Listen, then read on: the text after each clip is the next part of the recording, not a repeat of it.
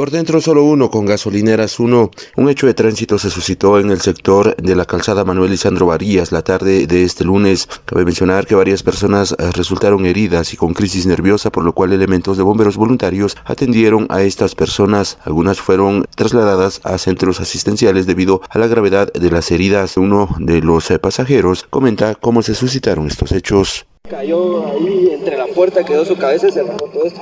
Fue el primero que se llevaron. Yo, gracias a Dios, solo fue la nariz a comparación de él, pues. ¿Cómo fue el momento del impacto? Pues la verdad, yo cuando sentí ya estaba afuera, la verdad, porque sí fue muy rápido. Reaccioné que venía rebasando y de la nada se metió el carril de en medio. Y cuando se metió el carril de en medio, pegó un timonazo, se quería meter para arriba fijo y y fue, perdió el control y se estrelló ahí contra la acera. ¿El bus venía lleno de pasajeros o venía sin sí, era eh, venía yendo en el sentido de sillones, no había nadie parado, pero sí los sillones venían todos llenos. ¿Venía a alta velocidad? Sí, venía rebasando, sí, mira el tráfico así venía y venía rebasando y por eso se metió ahí, la, ahí sí que al, carril central, por decirlo así, fue donde se dio. ¿El piloto en algún momento indicó si había sufrido alguna falla en los frenos? No, la verdad es que yo por lo que me pude dar cuenta venía compitiendo con, otra, con otro microbús, era un color blanco, pero ese fijo siguió.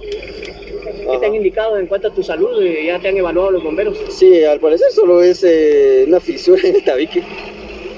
Sí, yo pensé que solo es inflamación, pero sí, me tienen que revisar una radiografía. Elementos de bomberos voluntarios atendieron la emergencia suscitada. De tipo microbús con placa de circulación comercial 523BGD de color verde. Por causas que se desconocen, eh, dicho piloto perdió el control impactando contra la acera del sector donde resultaron heridos seis personas, quienes fueron asistidas y trasladadas al Hospital Regional de Occidente y al Seguro Social, siendo Luis Ponce, de 60 años de edad, trasladado a la emergencia del Hospital Regional de Occidente por la unidad 1298. Erlinda Calel, de 26 años de edad, trasladada al Seguro Social de la zona 5.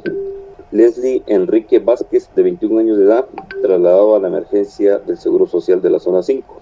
Mayra Lisset, de 42 años de edad, también trasladada a la emergencia, emergencia del Seguro Social de la zona 5. Felipe Francisco Hernández, de 42 años de edad, trasladado al Seguro Social de la zona 5. Ellos trasladados por la unidad 100 del campo escuela.